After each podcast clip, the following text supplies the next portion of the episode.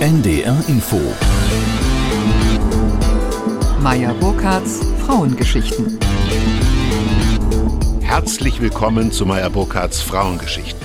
Mein Gast in dieser Ausgabe ist Nicole Staudinger. Bestsellerautorin, Steh-auf-Frau, Schlagfertigkeitsqueen und ein echt kölsches Mädchen. Im Urlaub bekommt sie regelmäßig Heimweh. Eigentlich war sie Verlagskauffrau. Eine Brustkrebserkrankung veränderte ihr Leben in vielerlei Hinsicht.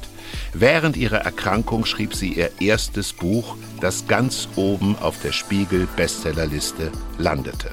Seitdem schreibt sie unermüdlich mit einem sicheren Gespür für Themen, die besonders Frauen bewegen. Schlagfertigkeit, Resilienz, Körpergefühle. Freuen Sie sich auf das Gespräch, meine Damen und Herren, mit Nicole Staudinger. Liebe Nicole Staudinger, Sie haben heute Morgen Frau Motivation getroffen. ja, das äh, stimmt. Und die Frau Motivation ist, seitdem ich sie einmal niedergeschrieben habe, Ja. ähm, ist sie ein beständiger äh, Begleiter in meinem Leben. Ja, sie war davor war Frau Motivation eine flüchtige Bekannte, auf die sie sich mal verlassen konnten und mal nicht. So ist es. Wie Ja. so ein scheues Reh. Mal war sie da und dann konnte es auch passieren, wenn ich sie zu barsch begrüßt habe, dass sie nach dem Zähneputzen auch wieder weg war. Ja, wir müssen vielleicht den Hörerinnen und Hörern erklären, in ihrem Buch Ich nehme schon zu, wenn andere essen, wie ich trotz sieben Millionen Ausreden 30 Kilo verlor, haben Sie ein Kapitel, wo Sie sagen, darf ich vorstellen, Frau Motivation. Ja. Und ähm, sie ist eben eine unzuverlässige Freund. Aber heute Morgen, Sie haben das erste Mal gejoggt nach Ihrem Schulterbruch. Ähm, ich habe vor drei Wochen wieder angefangen und habe mich langsam zurückgetastet. Ja. Erst nach Corona. Ich muss sagen, danach ist das Joggen gar nicht möglich gewesen für viele, viele Wochen. Ähm, und dann habe ich mir die Schulter gebrochen, dann war es wieder nicht möglich. Und ich dachte, es wartet auf mich ein langer Weg des Zurückkämpfens. Und soll ich Ihnen was sagen? Weil ich drei oder vier Jahre davor so intensiv viel Sport gemacht habe, hat es nur drei Wochen gedauert. Und das ist die gute Nachricht an alle, die wie ich 36 Jahre halt davor nichts gemacht haben. Ach, Sie waren nie Sportlerin. Ich bin auch, wahrscheinlich bin ich auch heute noch keine Sportlerin, weil es mir ja leider so selten Spaß macht. Es gibt Momente beim Joggen, Herr Meyerburger, da denke ich, ach guck, da war der Spaß. Ja. Und dann laufe ich die Ecke um Aber und dann war er weg. Ja, aber Sie sind in guter, ähm, Frau Staudinger, in guter Gesellschaft, denn ähm, Elke Heidenreich, äh, die auch mal zu Gast hier bei Meyer Burkhardts Frauengeschichten war, Elke Heidenreich, äh, der habe ich mal erzählt, dass ich gelegentlich Sport treibe und hat sie spontan geantwortet, nein, das käme mir nie in den Sinn, aber mit sehr viel Selbstvertrauen. Nicole Staudinger ist zu Gast bei Meyer Burkhardts Frauengeschichten. Frau Staudinger, sind Sie eine glückliche Frau? Ja. Punkt. Da war noch nicht mal der Bruchteil einer Sekunde zwischen Frage und Antwort. Nein. Das ist, ähm, das habe ich in meine Wurzel gelegt. Gelegt worden oder Sie selber gelegt? Ich habe es da reingelegt. Das heißt, glücklich sein ist eine Haltung, eine Entscheidung. Für mich schon. Haben Sie das schon im Elternhaus gelernt? Mir ist, mir ist aufgefallen, wenn man, wenn man sich, ähm, wir werden ja alle durchs Elternhaus sehr geprägt, durch die Kindheit, aber wenn man sich die Mühe macht in Vorbereitung auf dieses Gespräch, auf das ich mich sehr gefreut habe und möchte was herausfinden über Ihre Kindheit und Jugend, da ist es schwer, was zu finden. Wonach roch Ihr Elternhaus? Also der Geruch ist ja immer Heimat. Nach ähm, dunkel gekochten Rouladen mit Kartoffeln und Endiviensalat, nach Gemütlichkeit und nach bedingungsloser Liebe. Das heißt, Sie hatten eine gute Startrampe ins Leben.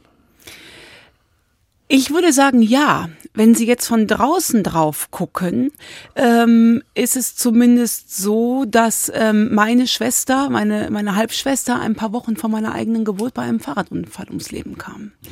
Das heißt, dieser, dass dieses Leben hier ein Geschenk ist, was jederzeit vorbei sein kann, das ist mir vermutlich in die Muttermilch mit reingegeben worden. War das Thema Ja, am Armbrotstisch? Die Schwester, die nicht da war, die auf Nachfrage. auf Nachfrage. Man wollte ihnen wahrscheinlich eine glückliche Kindheit geben, vermitteln und tragische Themen vermeiden. Ja. Interpretiere ich. Wahrscheinlich, ähm, wahrscheinlich ist es so. Ich habe dann irgendwann mal Fotos gefunden und ähm, habe dann gefragt und dann ist mir diese wirklich äh, schlimme Geschichte erzählt ja. worden. Und danach ist sie auch nicht totgeschwiegen worden, aber sie war auch nicht Thema am Abendbrottisch. Nein. Dass das Leben fragil ist, dass das Leben zerbrechlich ist. Ähm, geht es Ihnen auch so, das ist manchmal für mich eine Quelle der Angst, aber überwiegend eine Quelle der Lebensfreude? Ja, würde ich genauso unterschreiben. Haben Sie diese Lebensfreude auch bei Ihren Eltern gespürt, trotz allem? Ja, insbesondere mütterlicherseits äh, plus Oma. Ne? Mhm. Äh, Oma 1930 geboren, hier mitten in Köln. Wir beide, Sie haben es ja eben angekündigt, Sie sprechen mit dem Kölsch-Mädchen. Ja, ich weiß. Äh, wir sind ja hier quasi, der Dom ja. ist ja vor uns. Ja. Ähm, und das ist mir in die Wiege gelegt worden, ja. Ähm, und ähm, das habe ich gespürt. Und wenn Sie fragen, wonach hat's gerochen, es hat auch oft nach purer Lebensfreude gerochen. Meine Oma ist morgens aufgestanden, hat um 7 Uhr die Fenster aufgemacht, hat ihre Vögelchen gefüttert und hat zu mir gesagt, ach Schatz Lorenz, lass mal doch zufrieden sein. Glauben Sie, dass der Mensch eine eigene Entscheidung hat? Ich eine Entscheidungsfreiheit. Oder ist der Mensch, so ist die Frage gemeint, vom Elternhaus, von der Kindheit so geprägt, äh, dass er sich nur in engen Bahnen entscheiden kann? Das glaube ich nicht. Ich glaube, dass, ähm, dass, wie Sie schon eben so schön gesagt haben, es gibt Startrampen, die machen es mhm. einem etwas leichter. Ja. Aber ähm, in der letzten Konsequenz fragt einem im Erwachsenenalter niemand, ähm, was in der Kindheit passiert ist. Und ich glaube, dass wir irgendwann sehr wohl mündig sind, da rauszutreten. Und wenn ich jetzt ganz differenziert auf meine Kindheit gucken mhm. würde, ich gucke ja auf die mit einer ganz bewussten Brille, die ich anhabe. Mhm. Hochreflektiert betrachtet mhm. müsste man natürlich sagen, sind wir alle irgendwie ein bisschen geschädigt worden in der Kindheit, ja? Und wir schädigen auch. Äh, äh unbedingt. Ja. Das erste Mal, ich darf das kurz äh, unterbrechend sagen, verzeihen Sie, liebe Nicole Staudinger, das erste Mal in der Geschichte von Meyer Burkhardts Frauengeschichten äh, ist, ein, ist ein junger Mann, darf ich das sagen? Ein junger Mann, nämlich der Sohn von Nicole, Konstantin, mit im Studio und achtet sehr genau darauf, dass ich einigermaßen vernünftige Fragen stelle und äh, die Mutter wunderbare Antworten gibt. Ist die Mutter, Konstantin, komm, sag, antworte ganz laut, du kannst ruhig sitzen bleiben, ist die Mutter eigentlich eine gute Köchin? Ja. Ja. Das heißt, auch gibt's auch Roulade und sowas zu Hause? Ja. Ja. Das heißt, Sie versuchen, liebe Nicole, etwas auch aus Ihrer Kindheit mit in die Mutterschaft in die kochende Mutterschaft zu bringen, sozusagen. Das auf jeden Fall. Ja. Tatsächlich ist Kochen ein, ja. ein, ein, äh, ein, schon ein wichtiges Thema. Mir ist gesunde Ernährung bei den Kindern schon sehr wichtig, ja. Ich habe gestaunt, äh, denn Sie haben zunächst ähm, Verlagskauffrau gelernt bei Bachem. Bachem ist jetzt ein alteingesessener Kölner Verlag, der mal äh, im vorletzten Jahrhundert gegründet wurde und ich habe mich gefragt, warum ist sie genau dahin gegangen? Weil die inhaltlichen Schwerpunkte von Bachem sind äh, Religion und Kultur und Wimmelbücher sind da äh, publiziert worden, aber auch Kinderliteratur. War das eine Entscheidung, genau dahin zu gehen? Und nicht zur, sagen wir mal, Dumont oder Kölner Rundschau oder das war tatsächlich mehr Zufall. Ich habe angefangen bei einem Kölner Lifestyle-Magazin und der Bachem Verlag hat dieses Lifestyle-Magazin während meiner Ausbildung übernommen. Ja. Und dann war plötzlich ähm, der Bachem Verlag mein Ausbilder, aber ich war immer im Zeitschriftenbereich, ähm, Lifestyle-Magazine, ähm, hochpreisige, ja. schöne Sachen. Ist das Leben so etwas, was Ihnen zufällt? Also waren Sie in dem Alter ein bisschen, ähm, ich sag mal, so unterwegs, dass Sie gesagt haben, ja, ähm, ich mache das jetzt mal? Oder waren Sie eine ehrgeizige Frau? Oh nee, äh, Ehrgeiz und ich, das ähm, passt nicht zusammen, aber zufällt, ich kann nicht gut ähm, Sachen aushalten, in denen es mir nicht gut geht. Wissen Sie? Ja. Ich habe mit dem Studium hier in Köln angefangen. Ich ja. habe erst auf Magister studiert. Mittelhochdeutsche Geschichte, Germanistik und allgemeine Sprachwissenschaften. Alles in Köln? Alles in Köln. Und ähm, irgendwann habe ich mir die Frage gestellt, was mache ich eigentlich damit, wenn ich fertig bin? Und dann merkte ich, das gibt nichts, Fräulein. Also ich kenne mich halt auch sehr gut. Ne? Mit Disziplin habe ich es ja nicht. Und dann habe ich meine Ausbildung gesucht. Ich wollte gerne irgendwas mit Medien machen. Mhm. Ich kann halt auch wirklich extrem wenig. Wissen Sie, ich konnte immer nur gut reden und schreiben. Und schreiben. Ja.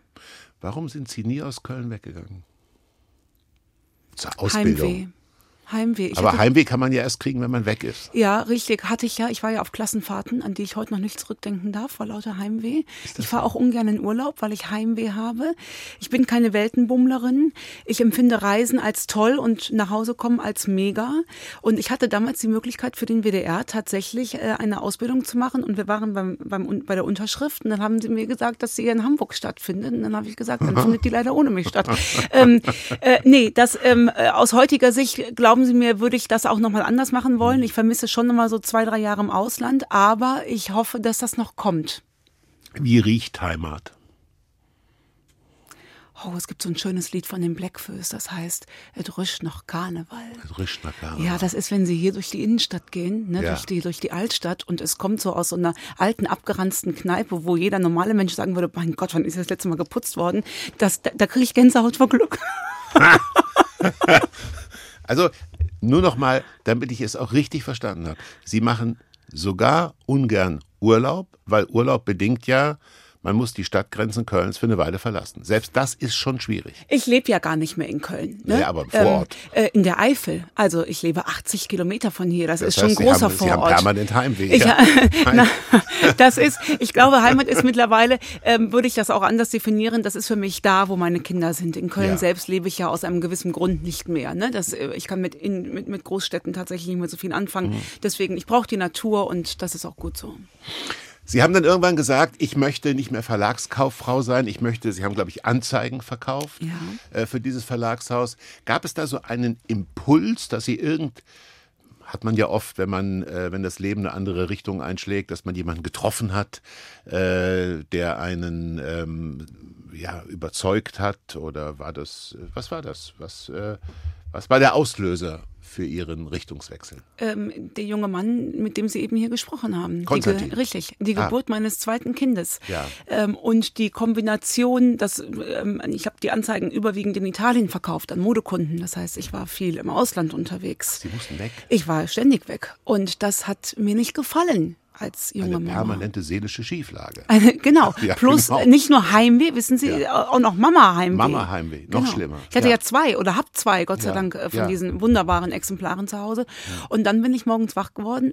Diese, die, diese Erkenntnis plus die Kombi, ich kann nicht gut was aushalten, ergab dann eine fristlose Kündigung von jetzt auf gleich. Die Sie aber von die Ihnen aus, die von Ihnen ausging. Ja.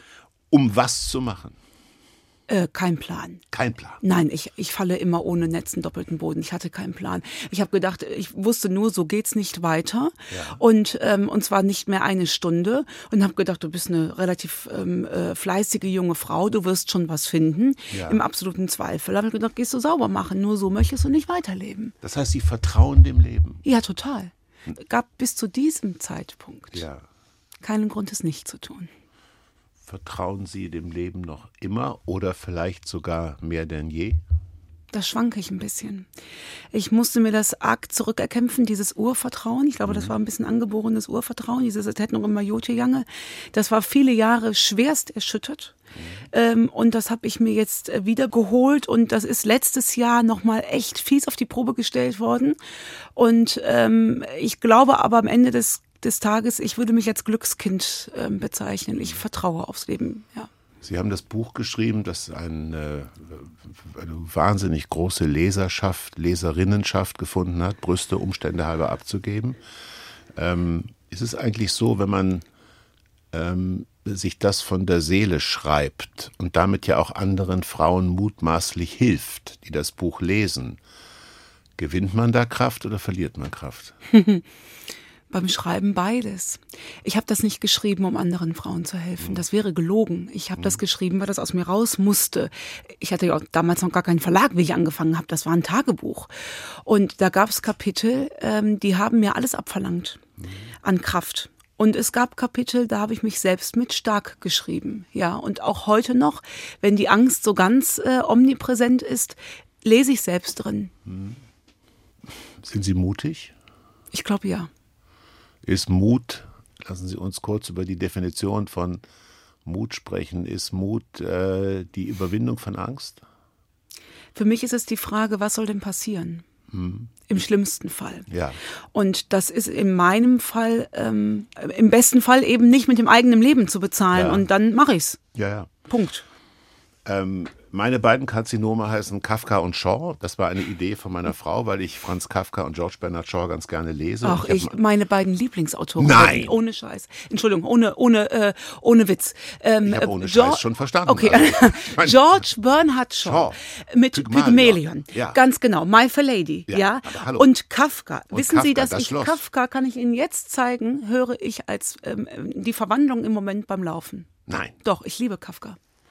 Und das war die Idee meiner Frau, äh, die beiden ähm, Karzinome so zu nennen, weil sie hat gesagt, du kannst nur ähm, du kannst nur Feinde benennen, wenn sie einen Namen haben. Und ich habe ihr daraufhin gesagt, dann liegst du aber jetzt mit drei Männern im Bett. Und darauf sagte sie, es hat mich noch nie gestört. Aber das soll, aber, da, aber, das, aber das soll ein anderes Thema sein. Bei Ihnen, bei Ihnen heißt äh, der Kollege Karl Arsch. Ja. Hieß ja Gott sei Dank. Hieß er ist Karl ja Arsch. weg. Karl ja. Arsch ist we verzogen. Ja. Karl Arsch ist Karl- weg, Karl ja. Mhm. Arsch ist verzogen. Ähm, hat sich Ihr Blick auf Freundinnen, auf Freunde, auf Menschen verändert? Glauben Sie, dass Sie hellsichtiger geworden sind im Hinblick auf Menschen, die Ihnen begegnen? Vermutlich nicht. Vermutlich trage ich immer noch von außen betrachtet mein Herz viel zu sehr auf der Zunge und bin sehr naiv und sehr gutgläubig und weigere mich, das abzulegen. Ist ein Mensch, der ist interessant. Äh, Nicole Staudinger ist zu Gast bei Meyer Burkhardts Frauengeschichten. Ich freue mich sehr. Die berühmte Bestseller-Autorin ist ein Mensch, äh, liebe Nicole Staudinger, der von sich selber sagt, der ist naiv. Naiv? Wenn er immer wieder den gleichen Fehler macht, ja. Ne? Also vielleicht oder einfach blöd. Kann auch sein. Aber ich habe so einen wohlwollenden Blick auf, ähm, äh, auf Menschen, äh, insbesondere auf Freundschaften. Ähm, äh, ich hoffe, dass ich, also äh, zum Stand heute, glaube ich, kann ich sagen, dass die paar engen Freunde, richtig Ja. engen Freunde, ähm, an zwei Händen abzuzählen sind. Und die definiere ich so, dass ich heute Nacht um vier, wenn ich was hätte, einfach da klingeln könnte. Ähm, ich vertraue der Bildzeitung ungern, aber ich mache es doch mal. Ich unternehme den Versuch. äh, Die Bild sagte am 2.2.21 jeden Tag, alle acht Minuten erkrankt eine Frau an Brustkrebs. Erscheint Ihnen das realistisch? Wir haben äh, weit über 70.000 Neuerkrankungen im Jahr. Ich kann leider überhaupt nicht rech rechnen, aber mag- es kommt dann- mir schon hin. Dann Ne? mag das äh, stimmen. Ähm, Sie haben gesagt, das Buch war zunächst ein Tagebuch. Hatten Sie den Gedanken, es zu veröffentlichen, oder war das wirklich dann doch zunächst erstmal, um mir selber, mir, Nicole Staudinger, zu helfen? Ja, so fing es an. Ne? Und als ich dann einen Verlag hatte, änderte sich aber der Zweck nicht. Auch wenn ich Verlagskauffrau bin, ich habe ja im Zeitschriftenverlag gelernt. Ähm, und äh, das heißt, mit, mit Büchern hatte ich überhaupt nichts zu tun. Ich habe nie so geschrieben, als ob das einer anderen Frau gefallen könnte. Und wenn ich heute das Buch lese, muss ich wieder den Begriff naiv benutzen. Wie naiv ich in einige Behandlungen, Operationen, Chemotherapien reingegangen bin. Und wie gut, dass das äh, so war, wenn Sie mich fragen. Dass das jetzt im Nachgang so vielen Frauen geholfen hat, das gibt mir natürlich auch im Nachgang Kraft. Aber ich denke, da wissen Sie, wovon ich rede. Es ist auch nicht immer ganz einfach, was für eine Rolle man damit überstülpt Man wird bekommt. überfordert. Manchmal Man schon. wird überfordert. Ja, als Hoffnungsträgerin sozusagen. Und auch auf Lesungen, ähm, ähm, das ist, das ist äh, wirklich ein großes Geschenk, wenn die Frauen kommen und sagen, sie haben mir so viel Kraft gegeben. Ähm, und das ist auch toll, aber es gibt eben auch Sequenzen, da äh, überfordert es mich ein bisschen. Aber der bekannte Mensch, also der Mensch, der, wie man so sagt, aus Film, Funk und Fernsehen bekannt ist, muss damit einverstanden sein, dass er auch eine Projektionsfläche wird. Ja, da haben Anders Sie mehr Erfahrung als ich. Anders geht es vermutlich Ja, nicht. und ich bin ja nicht so, wissen Sie, ich werde ja auf der Straße hier, es kommt ganz selten vor, dass mich mal einer erkennt, ja, also ähm, ich bin froh, wenn meine Kinder mich morgens ungeschminkt erkennen, wissen Sie, das feiere ich schon ab. Ne? Aber jedes Buch, Frau Staudinger, was Sie, das Sie schreiben, wird ein Bestseller. Und Sie haben ein neues Buch geschrieben, das heißt Leicht gesagt, wie wir richtig rüberkommen, was nicht falsch ankommen soll. Also ein Buch über gute Kommunikation. Jetzt haben Sie, das will ich, insofern will ich die Krankheit noch ein letztes Mal streifen, man ist ja im Dialog auch mit sich selbst, in, wenn man so eine Diagnose hat. Ähm, wie war denn die, Kommu- die Kommunikation äh, zwischen Nicole Staudinger und Nicole Staudinger?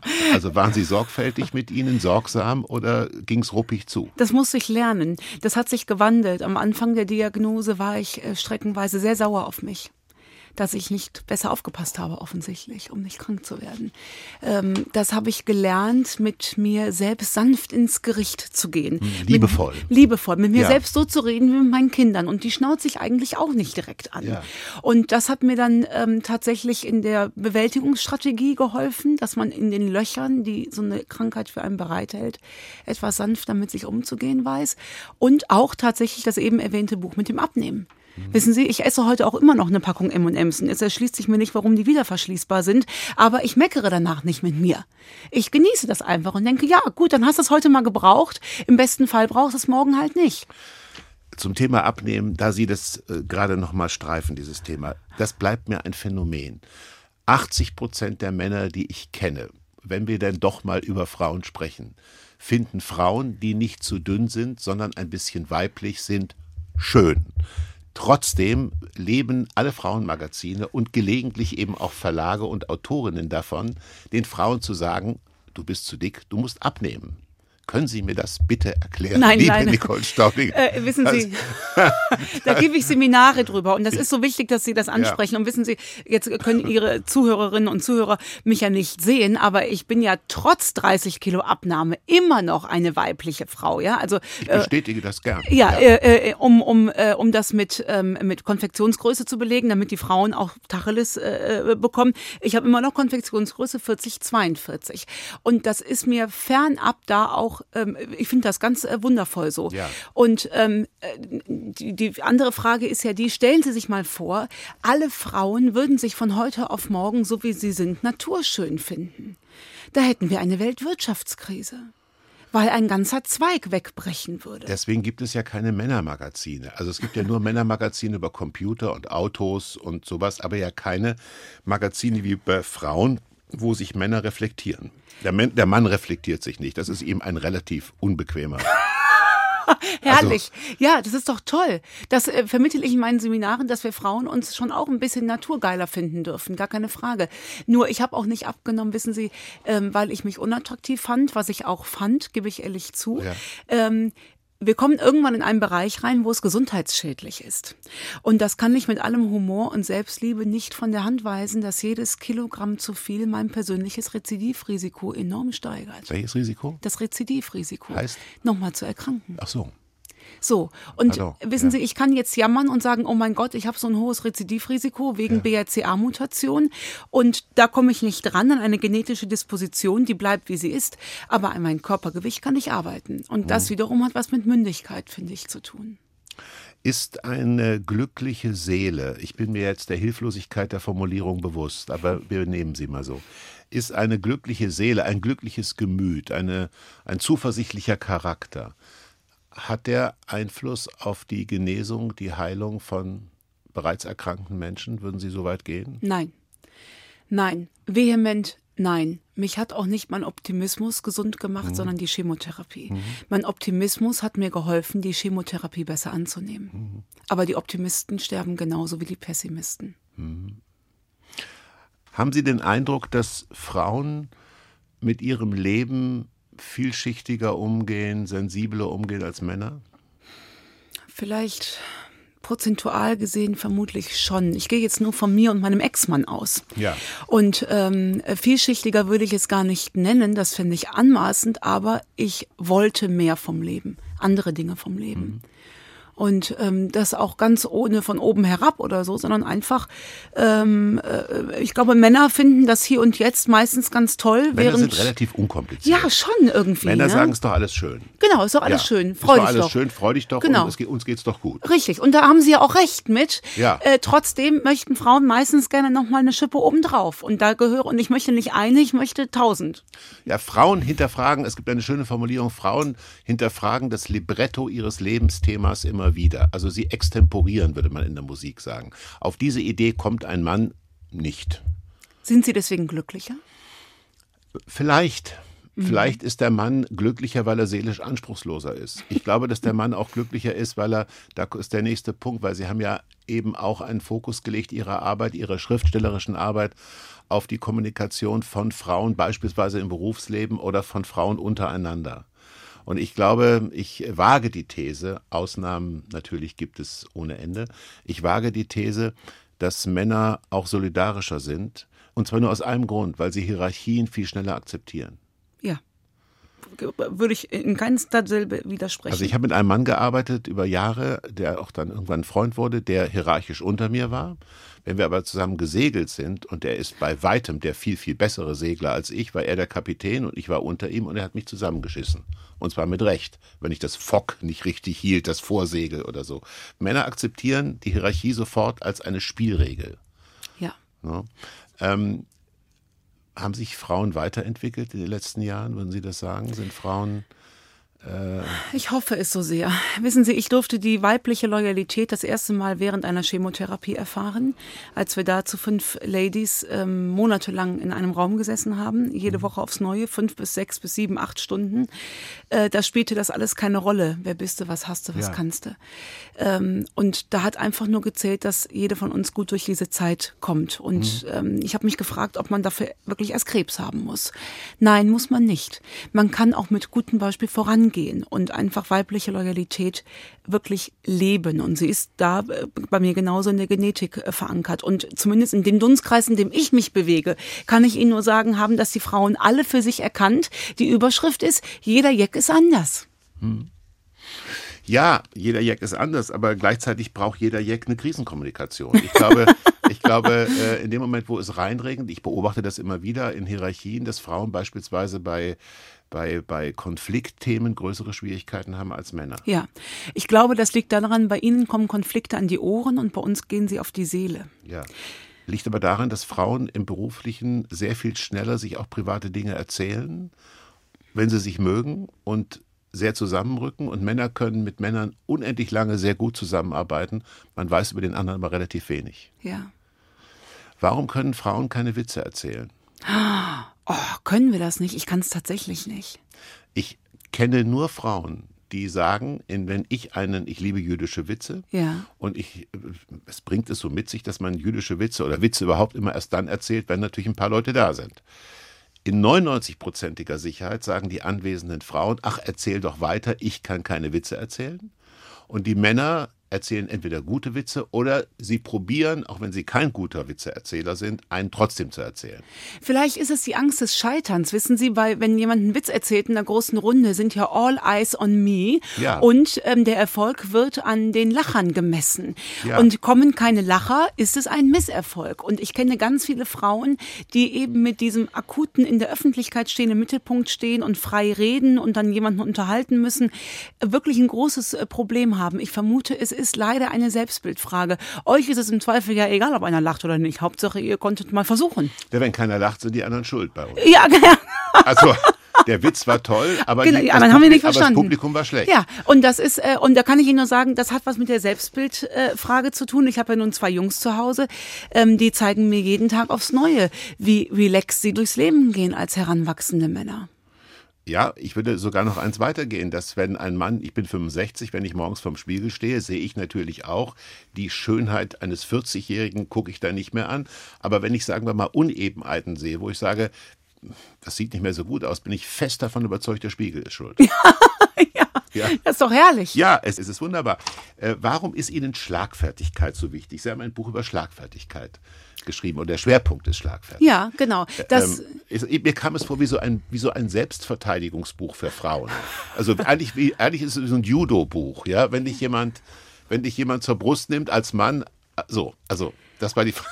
Ein äh, verbales Judo-Buch. Naja, die Schlagfertigkeit war ja dann die ähm, zündende Geschäftsidee nach dieser fristlosen Kündigung. Ne? Ich habe mich dann zur Trainerin ausbilden lassen, weil ich eigentlich Verkaufsseminare geben wollte. Ich kann gut verkaufen und habe gedacht, weil die Frauen da so selten Spaß dran haben, Mhm. gedacht, zeige ich ihnen mal, wie man da Spaß dran hat. Also ich war die einzige im gesamten Verlag, die bei dem Wort Kaltakquise wirklich gesagt hat, wuhu, Montagmorgen, ich darf 200 fremde Leute anrufen. Ja. Da sind die alle unter den Tisch gesprungen. Muss nur fand erklären. Kaltakquise heißt, dass man einen Kunden anspricht, der eigentlich gar nicht angesprochen werden will oder der das Der der, weiß das der nur noch weiß es nicht. noch nicht.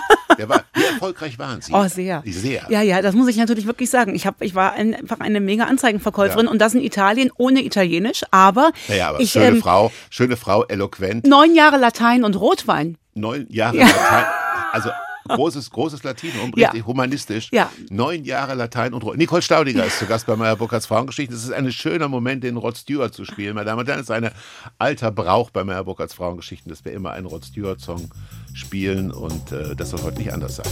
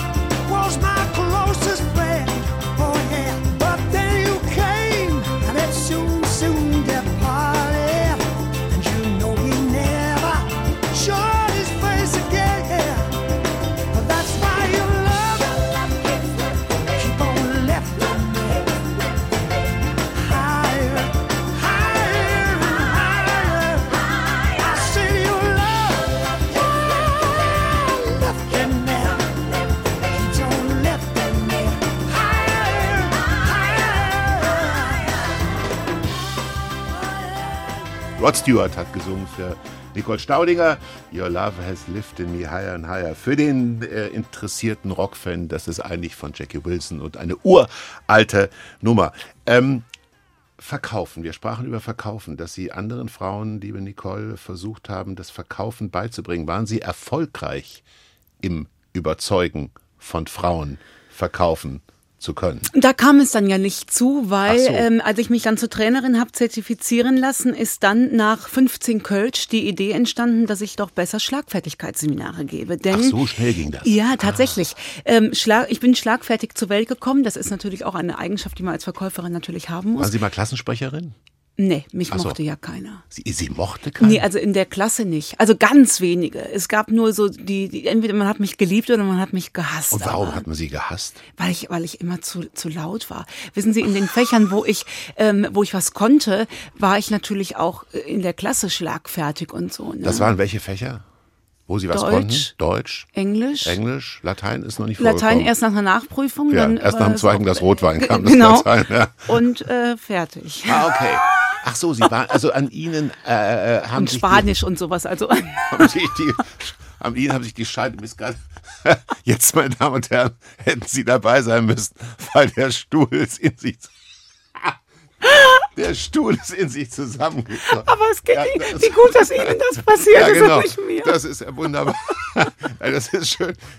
Das ist eigentlich ein schöner Gag. Sie erzählen irgendwas und ich mach's. So, also, Ich dachte wir, schon, wir, wäre wir machen schon. Also, Nicole Staudinger war kontrovers diskutiert in der Klasse. Das Mhm. war deutlich und äh, war laut. Ich war laut und unterhaltsam und so, Ja. ne? Also 50-50, die eine Hälfte Genau. mochte mich, die andere nicht. Ne? So. Und natürlich bietet sich dann irgendwann an, Jahre, Jahre später, wenn man diesen Albtraumschule hinter sich hat und diesen, dieses Abitur endlich. War das Abitur bei Ihnen ein bisschen wackelig? Oder 2,9. Boah, das ist aber gut. Ah, Ja, weiß ich jetzt nicht. Ich habe aber- drei, vier. Boah. Also ich bin, mich haben sie durchgetragen, ja. Also an den Haaren, an den Haaren durchgezogen. So, und irgendwann kam es dann zu diesen Seminaren über Schlagfertigkeit. Genau, Firma Wie kann man das gegründet, trainieren? Wie kann man das le lehren? ähm, indem man sich davon frei macht, dass das eine rhetorische Frage ist, die Schlagfertigkeit. Das ist eine Lebenseinstellung, wenn Sie mich fragen. Und äh, für mich ist es die Frage, wem ich es zugestehe, mir wertvolle Lebenszeit durch Ärger zu klauen. Und dann habe ich eine Firma gegründet und habe da ein Seminar gegeben und das ging wirklich gut los und dann bekam ich vier Wochen später die Diagnose. Und äh, während dieser ganzen Erkrankung hat sich eben diese eben genannte Definition raus- rauskristallisiert und ähm, dann habe ich danach wieder angefangen und habe dann die Schlagfertigkeitsqueen geschrieben, die bis zum heutigen Tag das erfolgreichste Buch äh, international von mir ähm, ist und bringe seitdem Frauen Schlagfertigkeit bei. Aber diese Schlagfertigkeit kommt an ihre Grenzen, denn sie rettet ihnen eben nur die Situation. Sie löst nicht den Konflikt. Ja. mit einem Menschen, der ihnen nahe ist, mit dem sie eine Beziehung haben, Arbeitsbeziehung, privat, ganz egal, da rettet sie eben nur ad hoc den Moment. Wenn derjenige aber jedes Mal wieder rausholt, ja, dann können wir davon ausgehen, dass er irgendwie kniesende Bude ist, dass da Ärger ist. Und darum geht es in dem neuen Buch, dass wir es schaffen, mit guter Kommunikation Konflikte anzusprechen. Das heißt aber, wenn ich eine sogenannte, nehmen wir das mal, gute Kommunikation übe und sie dann auch weiterentwickle, was ist denn dann der erste, uns werden ja viele Frauen jetzt zuhören, was wäre der erste Lernschritt, den ich machen muss Ja. zu einer Kommunikation, die den anderen erreicht? Der aller, allererste Schritt ist vermutlich das eigene Selbstbild. Ja. Wer bin ich und was kann ich? Und vor allem, was kann ich nicht? Und wenn ich zu meinen eigenen Schwächen stehe und mich spricht einer darauf an, dann brauche ich ja nicht einzuschnappen wie im BKS-Schloss, ne? sondern kann sagen, Mensch, das hast du toll erkannt, dass ich der Mathematik überhaupt nicht fähig bin. Sollte aber mal meine Deutschkenntnisse gefragt werden, Ja. dann ruf mich an. Ja. Und bei Schlagfertigkeit ist es, ähm, das ist ja selten Goethe, was da zitiert wird. Das sind ja meist blöde Sprüche. Dann brauchen wir auch eben nicht mit Kafka zu antworten. Als Notfalllösung geht immer die Zwei-Silben-Antwort. Ach was, schau an, Potzblitz, du Potzblitz, Fuchs. Potzblitz. Ja, ich finde du Fuchs übrigens am besten. Ja, du Fuchs. Du Fuchs ja. finde ich das ganz heißt, fantastisch. Ich ironisiere den anderen. Richtig, ganz ja. genau. Aber ähm, damit ist die Sache für mich auch erledigt. Ja. Dann ist das Fass wieder zu. Bei guter Kommunikation ist es, wenn Sie mich fragen, eine andere Überschrift, nämlich was will ich? Aber wirklich, wirklich wollen. Das entlarvt nämlich ein Edgy. Wie oft entdecken wir dabei, dass wir denken, Mist, eigentlich will ich demjenigen nur eins auswischen. Überschriften sind dann, wo kommen wir denn dahin, wenn der so mit mir redet? Druckabbau. Das können wir machen, aber besser beim Sport. Aber das klassische Thema auch in Ihrem Buch ist ja Gehaltserhöhung. Eine Frau möchte mehr Gehalt. Ähm, und ich kenne Frauen, ich habe in drei, vier großen Firmen gearbeitet, ähm, unterschiedlichen Charakters, unterschiedlicher Firmenkultur. Ich weiß, dass Frauen nicht so sehr fürchten, teilweise wie ihren eigenen Karrieresprung. So absurd es ist. Ja. Weil sie glauben, sie können ihn vielleicht handwerklich ausfüllen, aber sie können ihn nicht von der Persönlichkeit ausfüllen. Kann man das mit Kommunikationstraining füllen? da würde ich beim Selbstbild wieder anfangen wollen. Es kann ja nur das aus meinem Mund rauskommen, was ich wirklich glaube, ja. Ich bin das letzte Woche wieder gefragt worden, ich bin ja nun auch Unternehmerin, ne, und äh, habe ein Angebot unterbreitet und dann hat mir mein mein mein Gesprächspartner gegenüber ähm, hat gesagt, was können Sie denn am Preis machen? Ich sage, wir haben zwei Möglichkeiten. Ich kann Ihnen die Nullen ausmalen oder wir gehen nach oben, ja. Ähm, aber das das Wir gehen ist nach ja oben mit dem Honorar. Natürlich. Ja, ja. Also mehr Möglichkeiten äh, haben wir nicht. Ähm, aber das ist doch eine Haltung, die von innen herauskommt. Und wissen Sie, was das Erschreckende ist? Für ein, für irgendein Buch habe ich mal einen Geschäftsführer interviewt, einen großen CEO. Und er hat zu mir gesagt, wenn ein Mann und eine Frau nach einer Gehaltserhöhung fragen, der Mann bekommt sie und die Frau nicht. Der, der wollte auch unerkannt bleiben. Dann sage ich, äh, bitte erklären Sie mir das. Ja. Sagt er, wenn der Mann die Gehaltserhöhung nicht bekommt, dann geht er. Dann sucht er sich einen anderen Ja. Job. Die Frau arbeitet danach doppelt so hart. Könnte es aber auch daran liegen, dass ja doch auch gerade in der Corona-Zeit bei Frauen ähm, im Grunde das alte Rollenbild wieder griff. Wenn, wenn Kinder da waren, waren die Frauen doch zunächst Ja. mal der Ansprechpartner, so erfolgreich sie auch waren in ihren Berufen. Natürlich ist eine Frau weniger mobil häufig. Absolut. Ich würde das gerne als Ausrede benutzen, aber das Interview fand lange vor Corona statt. Ja. Ähm, wenn ich ähm, mit Frauen beruflich zu tun habe, habe ich häufig, nicht immer den Eindruck, dass äh, Frauen ein, sehr gefährlich zu sagen, aber ich, es ist so, dass Frauen gefallen wollen. Männer wollen das nicht so. Ist mein Eindruck richtig? Ich befürchte ja. Und ich will das gar nicht ähm, äh, ähm, äh, unterstreichen wollen, zumindest in diese Richtung, wo man jetzt vermuten könnte, wo Ja. es herkommt. Ich glaube, es hängt so ein bisschen damit zusammen, dass wir äh, harmoniesüchtig äh, sind. Ja, uns ist es schon sehr Mhm. wichtig, dass sich alle wohlfühlen. Ne? Wenn, wenn wir eine große Familienfeier machen, überlegen wir ja auch, was Ja. will Tante Gisela und Onkel Herbert denn gerne essen. alle sollen dann sagen, alle es sollen war aber glücklich schön. sein. Ja. Richtig. Und am Ende des Tages, wenn ich mich halt zurücksetze in den Sessel, dann denke ich, ach Mist, irgendwie, ich hätte es eigentlich ganz anders gehabt. Während ich letzt bei einem guten Freund auf dem 50. Geburtstag eingeladen war und da gab's Currywurst. Punkt. Hm. Sonst nix. Dann hat er gesagt, heute gibt's Currywurst. Übrigens deswegen, weil ich die wahnsinnig gerne esse. Guten Appetit. So, alle Veg Vegetarier haben gesagt, ihr könnt das Brötchen essen. Also, Sie haben auch in einem Buch ein wunderbares Beispiel ge gebracht, wo ich mich so selber wiedererkannt habe. Da haben Sie nämlich beschrieben, dass ein Mann einen anderen Freund zum Geburtstag eingeladen hat, obwohl er bei dem Geburtstag des Freundes vorher nicht eingeladen war. Und Sie haben ihn darauf angesprochen und gesagt, sag mal, warum machst du das? Und sagt, das ist völlig wurscht. ja, das eine hängt Ja. mit dem anderen nicht zusammen. Richtig. Sagt, Du lädst ihn jetzt ein, obwohl der dich Ja. vergessen hat? Ja. Ja, ja. Also der hat den Kontext gar nicht. Das wäre bei Frauen undenkbar. Undenkbar, undenkbar, undenkbar. Männer sind noch weniger eifersüchtig. Männer gehen in unterschiedlichen Konstellationen von Freunden mal essen und dann ist der eine Freund nicht dabei. Ja. Und das ist bei Freundinnen ganz schwierig. Ja. Ja. Also ich gehe, ich habe so ein Quintett an Freunden, da fehlt mal der eine, mal der andere, aber wir sagen dem anderen gar nicht Bescheid, weil der hat eh keine Zeit oder doch. Aber das ist gar kein Problem. Sie sind ein kölsches Mädchen und äh, es geht in Ihrem Buch um, in Ihren Büchern äh, geht es um Weiterentwicklung über die Überwindung von Angst in ganz unterschiedlichen, äh, ganz unterschiedlichen Härtephasen äh, Phasen sozusagen oder ähm, Problemzonen. Sind Sie eigentlich gläubig? Also religiös? Ziehen Sie Kraft aus der Religion? Nein. Nicht so, wie man das mit der Religion verbindet. Ich bin so kölsch-katholisch. Ich glaube tatsächlich, dass es da oben irgendwas gibt. Ähm, ich bin auch katholisch. Ich ähm, möchte dringend austreten. Und ich schaffe es nicht. nicht Ich schaffe Sie schaffen es es nicht. nicht, Ich ja. schaffe es nicht. Und wissen Sie, Ja. dass mich das wahnsinnig macht? Gerade wo wir hier auf den Dom gucken mit dem Wölki Ja. und und und. Ich verachte das. Ich habe viel zu viele Bücher auch über die katholische Kirche gelesen, als dass ich das unterschreiben könnte, aber ich kriege es nicht hinauszutreten. Weil es eine Art des, eine Lebensform ist. Der Katholizismus, der rheinische Katholizismus ist eine Lebensform, von dem man sich nicht frei machen möchte. Ist es das? Äh, Und vor allem höre ich meine Oma sich im Grab rumdrehen. Ja, ich sage, um Gottes Willen, Kind, du kannst doch nicht aus der Kirche.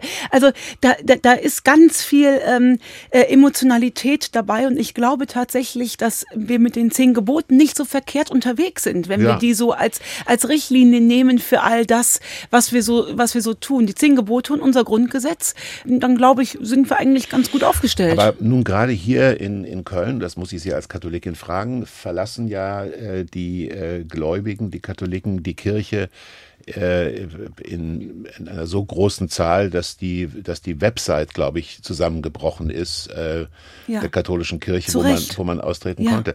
Ähm, die bräuchten ja Krisenkommunikation. Ja. Ja. Aber die sind ja beratungsresistent, was das Ja. angeht. Das sind leider wirklich alles alte weiße Männer, Ja. die einfach äh, sagen, das machen wir schon immer so und dann bleibt das so. Der Grund, warum ich äh, jetzt jüngst nicht ausgetreten bin, ist, weil ich auch sehe in der kleinen Gemeinde, wo wir leben, ja nun ganz weit weg. Ja. Es geht Eifel. auch in der Eifel. Es geht auch anders. Ja. Und auch bei der, also die, die Kirche lebt ja von den Menschen auch, die sie machen. Und meine, ähm, äh, ich habe eine, eine italienische Freundin, Mhm. die ist sehr äh, strenggläubig und die hat zu mir gesagt, Nicole, ich sehe das so, alles, was da falsch läuft, ist Menschenhand gemacht. Und ähm, das andere ist halt göttlich. Und das, ich fand das ganz enorm, weil die war auch erkrankt und die konnte sich aus ihrer Religion sehr, sehr viel rausziehen. Da war ich sehr neidisch drauf, dass sie so viel Kraft aus einer, aus einer, aus einer Göttlichkeit ziehen konnte, mit der ich so haderte, wissen Sie. Ich konnte nach der Diagnose vier Jahre das Grab meiner Oma nicht besuchen. So sauer war ich auf sie. Für mich ist äh, Gott, also für mich ist ja meine Oma da oben, die passt auf.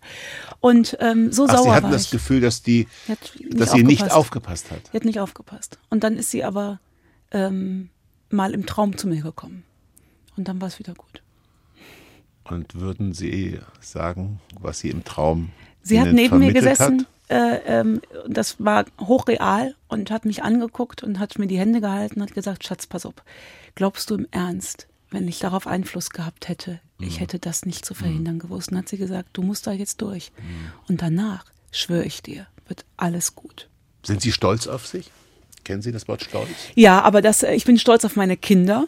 Ähm, und ähm, äh, da kann ich diesen Begriff Stolz auch nachvollziehen, aber auch nur bis zu einem gewissen Grad. Ich tue mich mit Stolz tatsächlich so ein bisschen äh, schwer. Ähm, nee, äh, stolz, äh, stolz bin ich nicht. Ich ähm, möchte mit niemandem tauschen. Das wollte ich in der Chemotherapie übrigens schon. Ich habe mich umgeguckt und dachte, mit wem wolltest du eigentlich jetzt tauschen? Mit niemandem. Ich mache es mir so schön und so gemütlich, wie es geht im Leben. Ja. Sie haben bei Bettina Böttinger, äh, glaube ich, in der Talkshow in der Kölner Runde gesagt, ähm, dass da schwang für mich ich so ein Quäntchen berechtigter Stolz mit. Ähm, äh, liebe Bettina, nicht der Krebs hat das Buch geschrieben, ich habe das Buch geschrieben. Ja. Zitat.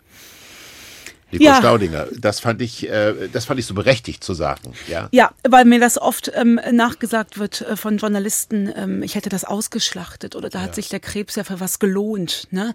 Ähm, und äh, weil das natürlich auch ein Stück weit stimmt, mit einem realistischen Selbstbild, muss ich mir das vielleicht so drehen, Herr Meyer-Burkhardt. Ja, also ich kann ja, man kann das nicht vergleichen, es geht hier um Sie und nicht um mich, aber ich darf vielleicht nur hinzufügen, dass für mich, äh, wenn es einen ein, ein, ein Benefit, aus, ein, ein, ein Gewinn aus meinem Krebs gibt, dass ich wirklich heute etwas kann, was ich früher nur theoretisch konnte. Ich kann den Moment jetzt mit Ihnen und mit Konstantin, der Sohn von äh, Nicole Staudinger, gibt uns die Ehre und sitzt in der Studioecke. Ich kann diesen Moment jetzt wertschätzen, genießen und mich daran freuen. Ich bin ziemlich im Heute. Das konnte ich vor der Diagnose nicht. Ach, Ja, da bin ich, ähm, ich möchte sagen, ich habe es zu einer gewissen Meisterschaft geschafft, äh, das jetzt und das heute zu genießen und ich bin mutiger geworden. und kam das automatisch oder mussten Sie daran arbeiten? War das eine Nee, bewusste das Entscheidung? relativ, das kam relativ automatisch. Also ich glaube, dass die guten Charaktereigenschaften, die ich ja dann doch habe, äh, bei mir, die haben sich weiterentwickelt. Also ich bin mutiger geworden, äh, habe Lust auf Unabhängigkeit, ich möchte in kein System, in keinem System eingesperrt sein und all diese Geschichten. Also ich habe ein enormes Freiheitsbedürfnis und äh, könnte gelegentlich alle Leute auf der Fußgängerzone küssen, auch wenn sie schlecht riechen. Also und das ist, äh, dann sollten wir mal zusammen über die Fußgängerzone gehen, weil das geht mir ganz genauso. Aber ich hatte so einen Aha-Moment. wir teilen ähm, uns die zu Küssenden. Ja, Also, ja, genau. ja. Wir nehmen die gut riechenden du und die. nimmst die äh, Kerle, ich nehme die Frauen. Ja. ähm, ich hatte aber diesen Aha-Moment, dieses im Jetzt-Leben, das wurde mir schmerzlich bewusst. So ungefähr, ne, nicht ungefähr, sondern äh, zwölf Tage nach der Diagnose ist mein Großer sechs Jahre alt geworden. Und das war bei mir genau zwischen den Staging-Untersuchungen. Sie wissen, äh, wovon ich rede. Ja. Eine wirklich schwere nervliche äh, Belastung. Staging heißt, man sucht im Körper, ob schon Metastasen da sind. Ja. Und ähm, der Max ist da äh, äh, sechs geworden und ich bin morgens wach geworden und habe so überlegt, das könnte ja jetzt der letzte Geburtstag sein, den du von deinem Sohn mitkriegst. Und merkte dann, wie naiv zu glauben, dass es nicht immer der letzte Geburtstag sein könnte. ja. Ja. Und ich hatte auch Angst vor der Staging-Untersuchung am Tag danach. Und dann habe ich zu mir selbst gesagt, egal was da jetzt morgen bei rauskommt, egal was jetzt da auf dich zukommt, heute wird Geburtstag gefeiert. Und wir hatten einen wunderschönen Tag und es ging ja auch alles gut aus. Und jetzt stellen Sie sich mal vor, mir wäre das nicht gelungen, diesen Geburtstag zu genießen. Der kommt doch nicht zurück. Du kannst doch dann nicht die Zeit zurückdrehen und sagen, ich würde jetzt gerne nochmal dahin, wo ich dachte, ich hätte Probleme, weil eigentlich habe ich heute Probleme. Das erleben wir ja gerade in der jetzigen Zeit. Wir dachten, Corona ist ein Problem. Ja, Kinders. Ich habe ich hatte den Podcast während der Zeit, da habe ich gesagt, lass mal die Zeit jetzt genießen. Wer weiß, was da noch kommt. Ja, ja, natürlich. Welche Werte vermitteln Sie eigentlich äh, Ihren Kindern? Gibt es da Werte, die Ihnen wichtiger sind als andere? Ich hoffe genau die. Ich hoffe, dass ich genau diese Werte vermittel, dass wir am Esstisch sitzen und ich sage so, guck mal, wie gut es uns geht und dass, dass, dass das alles ein Geschenk ist. Alles. Alles. Wenn Sie am Esstisch sitzen und ähm, wenn dann äh, die Geschirrspülmaschine irgendwann gefüllt ist und die Kinder im Bett sind und Sie Musik hören, was legen Sie sich auf? Ich habe mir letztes Jahr zum Geburtstag einen Plattenspieler gewünscht. Einen den- Plattenspieler? Ja, einen Plattenspieler. So ein Hightech-Ding? Nein. So, ah, Nein. Ach, Also der hat, äh, nee, Hightech ist der nicht. Ach Nee, so, So also- was ganz schn schnödes Altes wollte das ich haben. gibt's noch? Ja, also gibt es, glaube ich. Ich habe schon ein Grammophon zu Hause. Sie sehen, ich bin sehr, sehr kitschig. Ich habe ein Ah. Ja. ganz altes Grammophon, da höre ich gerne Comedian Harmonist drauf, auf den alten Shellac-Platten. Und ähm, wenn ich mir, äh, also die, die letzte Platte, die ich mir abends angemacht habe, war das äh, war relativ modern, Lady Gaga mit Tony Bennett zusammen. Ja. Ich bin ein großer Tony Bennett-Fan. ja, wunderbar, Mann. Und äh, sag schnell hier, La Vie en Rose. Wie heißt die Künstlerin? Äh, La Vie en Rose war Äh, Gilbert, Edith- Gilbert Bicot. Ich meinte aber Edith Piaf. Edith Piaf. Ja, die habe ich mir äh, jüngst äh, aufgelegt. Ja, wo die haben wir heute Abend hier. Die haben wir genau jetzt hier. Edith Piaf, meine Damen und Herren. Bitteschön. Für Nicole Staudinger. Des yeux qui font baisser les miens, rire qui se perd sur sa bouche, voilà le portrait sans retouche de l'homme auquel j'appartiens. Quand il me prend dans ses bras, qu'il me parle tout bas, je vois la vie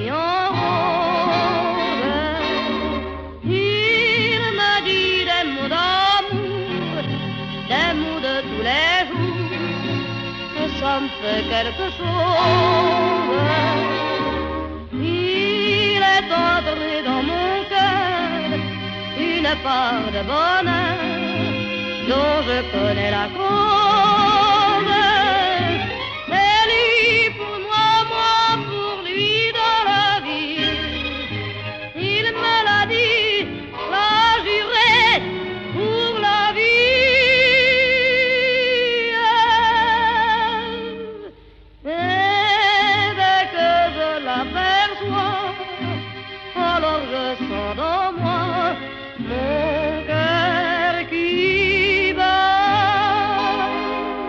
Edith Piaf hat gesungen für Nicole Staudinger, meine Damen und Herren. Können wir von Franzosen was lernen? Gutes Essen, mehr den Moment genießen?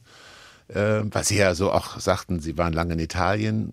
Sind die romanischen Völker uns irgendwie voraus? Total, total. Ja. Das fängt schon mit der Gelassenheit beim Essen an, das fängt mit dem guten Essen an und mir war das Italienische deswegen so nah, da wurde ab 11 Uhr der Wein aufgetischt. So, und da hast du mitzutrinken, Punkt. Wir reden von 11 Uhr Vormittag. Ja, ja, klar.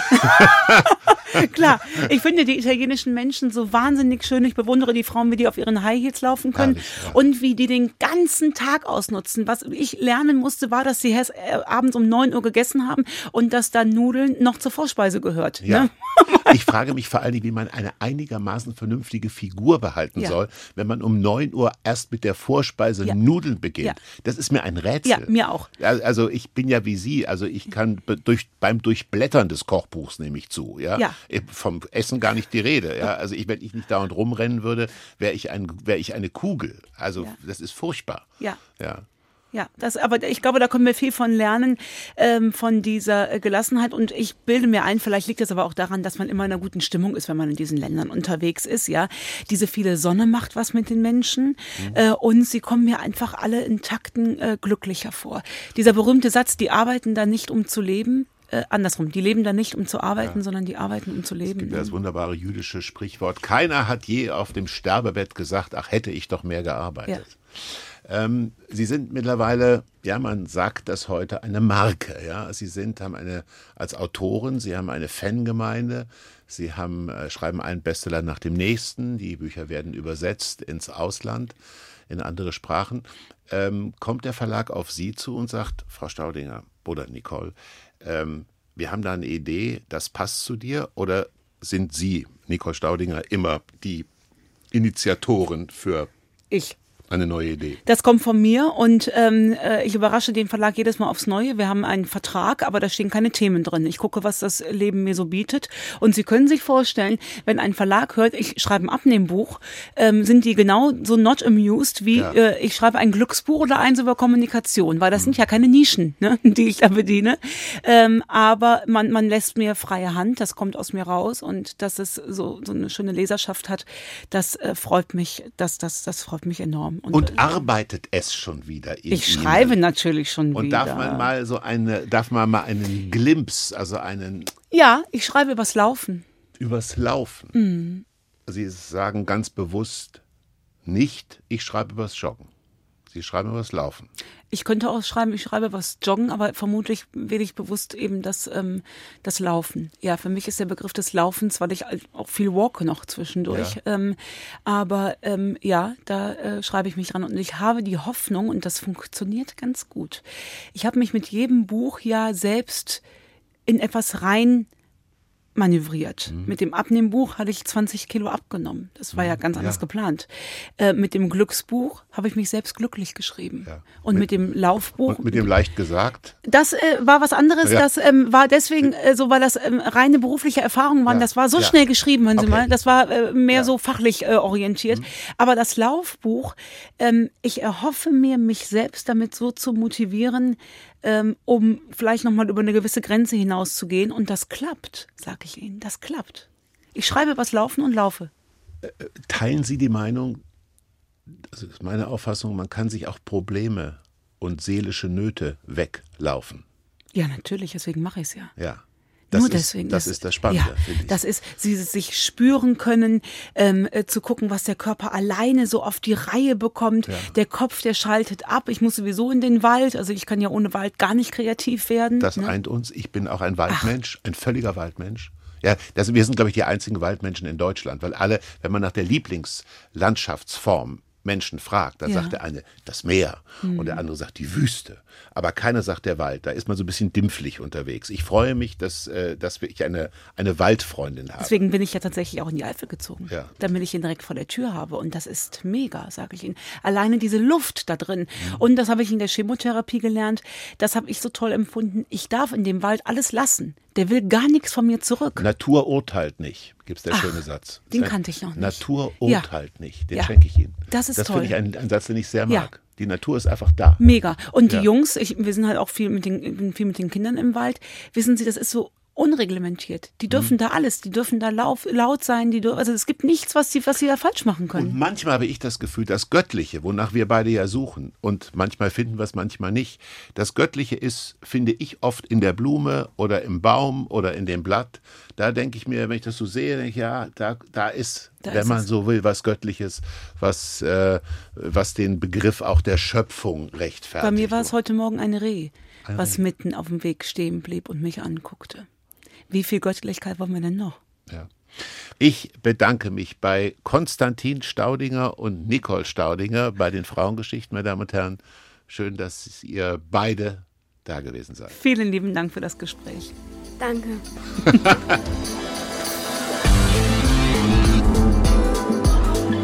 Meyer Burkhardts Frauengeschichten. Wenn Ihnen das Gespräch gefallen hat, freuen wir uns über positive Bewertungen und Weiterempfehlungen.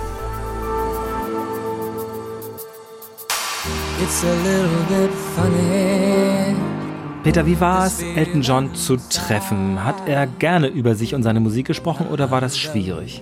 Ja, nee, er redet gerne über seine Sachen, über seine Musik. Er ist doch jemand, der viel erzählt. Man muss die Sachen nicht ihm aus der Nase ziehen. Äh, man muss ihn einfach treffen. Ich hatte ihn damals ihn nicht in bester Laune, aber er lockerte sich auf. Es war seine Phase, wo er auch noch, äh, sagen wir mal, unter Drogen und Alkohol litt. Aber das hat er ja großartig überwunden.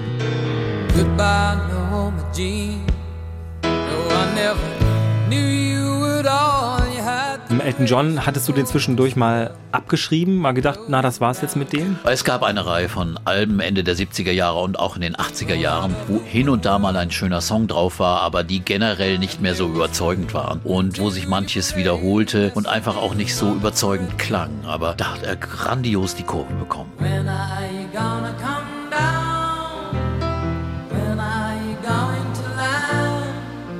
Reden wir über Musik. Hört mal rein bei Urban Pop. Der Musiktalk mit Peter Urban. Ab sofort in der ARD Audiothek.